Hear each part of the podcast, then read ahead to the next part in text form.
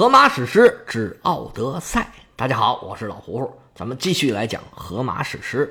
虽然我们现在这个回目是第六回，但是加上前面那两回，还有两回注解，所以实际上这一回已经是第十回了。是不是有的朋友觉得这个听着有点腻呀？这里面长篇大论的全是对话，你嘚不嘚嘚不嘚的来一段，他那儿邦叽邦叽又来一段。不是说这个《奥德赛》是西方的《西游记》吗？那些妖魔鬼怪怎么都还不出来啊？就只有这个观音菩萨，也就是 这观音菩萨很像这里面的雅典娜。这雅典娜成天跟这儿絮絮叨叨、絮絮叨叨的跟这说话。你别着急呀，那《西游记》前面也有好多这个文戏呢。孙悟空又去学艺呀，唐僧小时候那些遭遇，还有唐太宗那些故事。也都是一些铺垫，现在我们跟这儿啊，正这儿铺垫呢。那热闹的故事后边是肯定会有的，你保持点耐心。而且这些对话啊，它也不是没用的。它对话里出现这些人，他说的这些话，还有说话的这些人物，它都是有意思的。因为古希腊这些史诗啊，这些戏剧啊，它基本上啊，都是要通过。人物的动作和对话来推动情节的，它很多的情节呢都是对话里面交代出来的。在希腊戏剧里边啊，它有一个合唱队的设置，这个合唱队呢很有意思，它既可以扮演戏剧中的角色，也可以作为旁白来推动剧情，甚至呢还可以在后头吐槽，对前面出场的这些角色呀做评论。而荷马史诗呢，也是这样一个基础的设定，所以它很多的人物啊，都是要通过语言来表现自己的特点，所以呢，这对话就比较多。而且呢，有些情节它就是通过对话来表现出来的。你比如说啊，这个佩内洛佩夫人，她为了拖延时间，就把这衣服啊是做了拆，拆了做，这就是通过那些求婚者反驳特勒马克斯的时候。交代出来的一些情节，而前面出场说话的这些人呢，他都是有目的的，在后面的情节里面他用得上。比如说啊，这里面发言的求婚者主要有两个，一个叫安提努斯，一个叫欧鲁马克斯。安排这俩人发言呢，说明啊，这求婚者很多。这两个人呢，算是求婚者里面的骨干力量。也是将来奥德修斯和他儿子特勒马克斯的主要对手，而在第二天的大会上发言的还有三个人。第一个是伊塔卡岛上的元老，他这个发言呢就比较中性，因为他有一个儿子跟奥德修斯出征去了，还有一个儿子呢就在求婚者的行列，他只是把特勒马克斯给介绍出来了，但是没有提自己什么诉求。第二个发言的是鸟占师，他主要呢就是讲解出现的这个意象，他可能是读懂了神的意思，所以呢就是有倾向的，他是向着特勒马克斯的，警告这些求婚者。第三个发言的那就是纯纯的是特勒马克斯他们家的人了，这相当于老管家，叫门托尔，后面还有他的戏。有一件事注意啊，这个门托尔啊不是前面。观音菩萨 不是观音菩萨，雅典娜化身的那个门特斯，说是奥德修斯的朋友，不是他，这是俩人这名字确实有点像，您可别搞混了。就交代这么多吧，讲了这么多内容，其实也算一个小小的总结吧。总的来说，就一句，您别着急，情节需要一点一点推动，人物需要一点一点变化。这特勒马克斯这几天就在成长之中。我们从前面的对话里面也能看得出来，奥德修斯走了将近二十年，岛上竟然一次会都没开过。为什么呀？没人组织啊！这特勒马克斯太小了，而且呢，岛上的人数肯定是比求婚者要多得多的。前面的发言里面也提到了这点，交代这个也是为下一步的情节推动做准备的，意思让这些求婚者呀不要太造次。做事不要太过分，否则得罪了岛上的人，他们也是吃罪不起的。为什么交代这个？因为特勒马克思啊，马上就要出门了。这大会刚刚开完，求婚者回到了特勒马克思的家，岛上的百姓也都各自回家了。只有特勒马克思内心非常的复杂，他一想到一回家就看见这些求婚者，心里别提多别扭了。他就不想往家走，他这漫无目的的溜溜达达，走着走着就到海边了。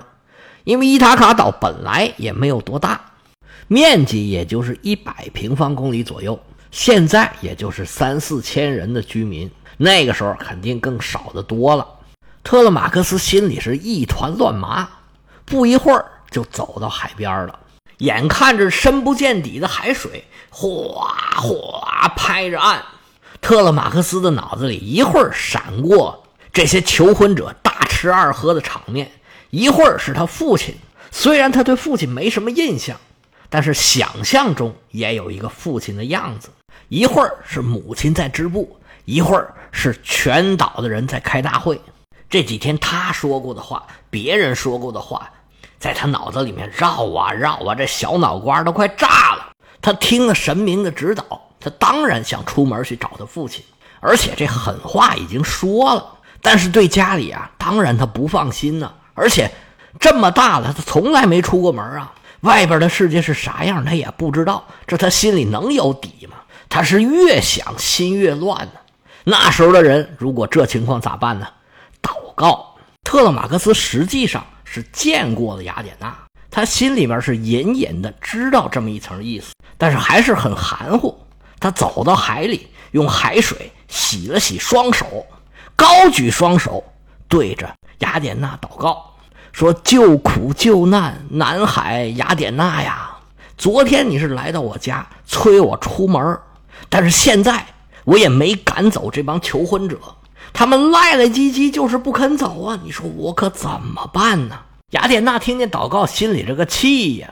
昨天不是跟你交代的一清二楚，该怎么办就怎么办，还有我在后头撑着你，你怕什么呀？哎，这小伙子还是年轻啊，看来我还得再推他一把。怎么推呢？呃，有了，那雅典娜是多聪明，智慧女神，立马就想好了办法。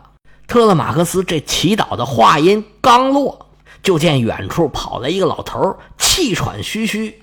少爷，少爷，跑到了近前，呵哧呵哧喘了半天，好不容易喘匀了气儿，说：“您跑到这儿干嘛来了？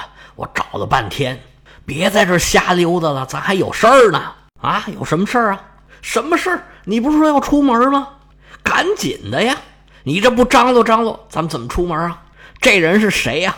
老管家门托尔，看起来是门托尔，其实啊还是雅典娜变的。看特勒马克斯面有难色，雅典娜变的这位门托尔就说呀：“我说少爷，您可得支棱起来呀！你可别忘了你父亲是谁，你母亲是谁，你可不能给他们二位丢人呐！你父亲那个口才，那个头脑，做事那个干净利索。”现在人虽然没回来，这故事可已经回来了。现在全希腊谁不知道你父亲的丰功伟绩呀？你放心，你也可以的。你可是你父亲的儿子，你不会白忙活的。这次出门，我保你心想事成。特勒马克斯一听这话，嗯，对呀，我可是奥德修斯的儿子。说着话，不由得就把胸脯拔了一拔。门托尔接着说：“说一般的儿子。”可能确实不如他英雄的父亲，但是你可不是一般的，你从小就比别的小朋友鸡贼，是不是？打架专下黑手，骂人给人起外号，全岛的小朋友都不如你一个人，你说对不对？嗨，也不是什么长脸的事，咱就别提这个了。所以你得对自己有信心呢。你看那些求婚者呀，一个赛一个草包，别把他们放在眼里。他们这些人呢，将来就只有一个归宿，就是死。你父亲回来，必然把他们全都给弄死。所以咱们得抓紧时间，快点走吧。你早动手，我们早出发。你放心，这次我陪你一起去。你现在回去，咱们还得准备东西呢。赶紧，赶紧，赶紧走吧。特勒马克斯听了这话呀，就有主心骨了。本来他也觉得是神仙罩着自己呢。就跟老管家门托尔俩人一前一后往回走。门徒儿一边走一边跟他说：“你回去啊，准备两样东西，一个是酒，还有啊大麦，一个吃的，一个喝的，咱们得准备好。有这两样啊，我们就什么也不怕。船呢，我自己去张罗，回头咱们再联系。”特勒马克思答应了一声好，就腾腾腾往家里走了。不一会儿就走到了门口，往院子里一看呢，嗨！这帮求婚者呀，有一波是刚宰了一只山羊，正在那剥皮呢；另外一波进度比较快，已经杀了一只猪，正在拿火烧那个猪毛呢。在会上发言最多的那个安提努斯，吆五喝六，还在那指挥呢。回头一看，哎呦，特勒马克斯回来了，上去啪一把搂住了小伙儿肩膀，说：“哎呦，小伙儿这口才可以呀。”这么多年，我一直没看出来呀！你这么多年说的话呀，没有今天一天说的多。特勒马克思腾腾腾往里走，就没理他。哎，你别生气嘛，来坐下坐下，吃点喝点你这不是要出门吗？你手下的人呢，肯定会给你张罗好好的，船也备好，人也准备好，你就可以出门去找你父亲去啦。特勒马克思把脸一板，伸手把对方的胳膊给推开。说安提努斯，我是不会再跟你一起吃东西了。这么多年，你们一直欺负我年纪轻，在我们家这儿白吃白喝。我跟你说，现在我已然是长大成人了，你们的所作所为啊，我记得是一清二楚。我迟早会出发，你不用催我。而且呢，我现在手上也没有人，也没有船，算如你所愿了吧？你们好好在这吃吧，别撑着。哼了一声，回头往屋里面走。安提努斯和一帮求婚者指着特勒马克斯的背影是哄堂大笑。他们呢，确实没瞧起这个孩子，在后边冷嘲热讽：“看呐，那小伙子呀，他们要把我们除掉啊！他们要去斯巴达呀，要去普洛斯，还去找人呐！等不了了，等不了了！他们可能还要去云南买毒药呢，回来把我们给毒死啊！”另一个人就说了：“他这要一出门，还不得跟他父亲一样，再也回不来了呀？那我们可就麻烦喽！我们可得好好算算，怎么分他们家的财产，是不是啊？” 一群人是哈哈大笑。特勒马克思可没空听他们说这些风凉话，他迈大步腾腾腾走到后边，没上楼，往楼下走，三转两转，来到了一个巨大的地下室。这是哪儿啊？这是仓库，伊塔卡值钱的东西都在这儿藏着呢。里面堆着一堆是黄金和青铜，还有成箱成箱的衣服，成罐成罐的橄榄油，那一缸一缸的葡萄酒。原文说口味香甜，成排站立，装着神圣不掺水的浆酒。希腊人一般认为啊，葡萄酒是要掺水喝的。如果不掺水就光喝，那就是酗酒。蛮族才那么喝呢。其实希腊人也有不掺水喝的，只不过呢不能传出去，传出去名声不好。这仓库啊对外可是保密的，没有几个人知道。仓库的钥匙掌管在一个人手里，那就是特勒马克思的那位老保姆老太太欧鲁克雷亚。特勒马克思这么匆匆的回来，把老太太吓了一跳。说：“哎呦，少爷，你这是干嘛呀？”特勒马克思吩咐说：“啊，你给我准备十二坛子上好的葡萄酒，那最好的先留着啊，给我父亲留着。我要那仅次于最好的那个酒。你装好坛子，给我密封好。然后呢，给我装二十袋大麦。原文说二十个横度，这横度是多少？我反复查也没查着，也就是二十袋的意思吧。”你把这酒和大麦给我准备好，晚上我过来拿。你千万要守口如瓶，不要对任何人讲，连我母亲也不要说，因为今天晚上我要连夜走，不能让任何人知道，恐怕他们会闹事。听明白了吗？一听这话，老太太吓坏了，唰，眼泪就下来了，说：“少爷呀，您这是怎么回事啊？是中了邪了吗？待着好好的，您这是要去哪儿啊？”现在你可是你们家的独苗啊！你这要有个三长两短，你妈可怎么办呢？而且你爹这么多年没回来啊，肯定是已经死在外头了。你看看外头这帮人呢，他们多坏呀！你这一出去，你想回来，他们肯定会害你呀。他们这帮人盯着你们家的家产，早已经垂涎三尺了。你可不能走啊，在家看着这些东西啊。你从小娇生惯养，哪吃得了这个苦哦？你可千万别走啊！特勒马克思说：“你稍安勿躁，我这次啊是有神明护体，有人帮着我，有人罩着我，你放心好了。不过你得给我发誓，你不能告诉我母亲。反正她呢，大门不出，二门不迈。我三天两天不见她，也是很正常的。等什么时候她觉察出意外来了。”他问起你，你再说，省着他替我担惊受怕，听见了吗？你得给我发誓。老太太万般无奈呀，只好对着特勒马克思发了个誓，然后就开始亲自动手准备酒和大麦去了。特勒马克思安排好这边，自己呀又回到了院子里，对这些求婚者是冷眼旁观。雅典娜这时候也没闲着。他变成了特勒马克斯的形象，在全岛到处奔走。首先要找到船，然后再找到人。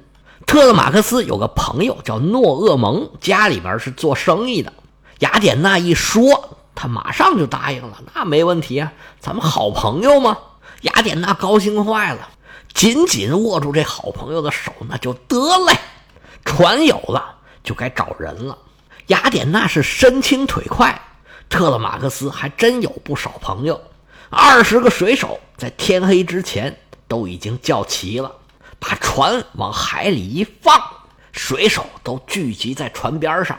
这边是一切就绪。雅典娜还有一件事要办，她来到了奥德修斯他们家门口，催动神力，有成千上万个瞌睡虫，嗡就落下来了。这些求婚者呀，哎呀，一个两个这眼皮就不听使唤了，眼瞅着一个两个哧呼哧呼，全都睡着了。一看他们都睡着了，雅典娜又幻化成了门托尔的形象。这老管家找到特勒马克斯说：“行了，我那边人船都给你准备好了，他们全都等你发号施令呢。”特勒马克斯说：“好嘞，跟着门托尔。”没一会儿就到了海边了，一看，嚯，这么多小伙子都是自己的哥们儿。说行了，辛苦你们一趟，咱们一起去大冒险。不过在这之前呢，咱们得先搬点东西，跟我走。原文说，言罢，他引路前行，众人跟随其后。他们把东西搬出来，堆入制作坚固的海船，按照奥德修斯爱子的指令。特勒马克斯登上海船，但雅典娜率先踏临船板，下坐船尾之上。特勒马克斯坐在他近旁，船员们解开围栏，登上船面，在桨架前下坐。灰眼睛女神雅典娜送来阵阵疾风，强劲的泽夫罗斯吹啸着扫过蓝色的海波。特勒马克斯高声催喊，命令伙伴们抓紧起帆的绳索。后者闻讯而动。竖起杉木的桅杆，插入深空的桨座，用前支索牢牢定固，手握牛皮编制的绳条，升起雪白的蓬帆，兜鼓着劲吹的长风，海船迅猛向前，劈开一条暗蓝色的水路，浪花唰唰的飞溅，唱着轰响的歌，海船破浪前进。朝着目的地急奔，他们系牢缆索，在乌黑的快船上拿出对缸，倒出溢满的醇酒，泼洒祭奠，对长生不老、永恒不灭的仙神首先敬奉。眼睛灰蓝的雅典娜，宙斯的女儿，海船破开水浪，彻夜奔行，迎来了黎明的曙光。《荷马史诗·奥德赛》第三卷到此结束。要想知道特勒马克思吉凶如何，我们下回接着说。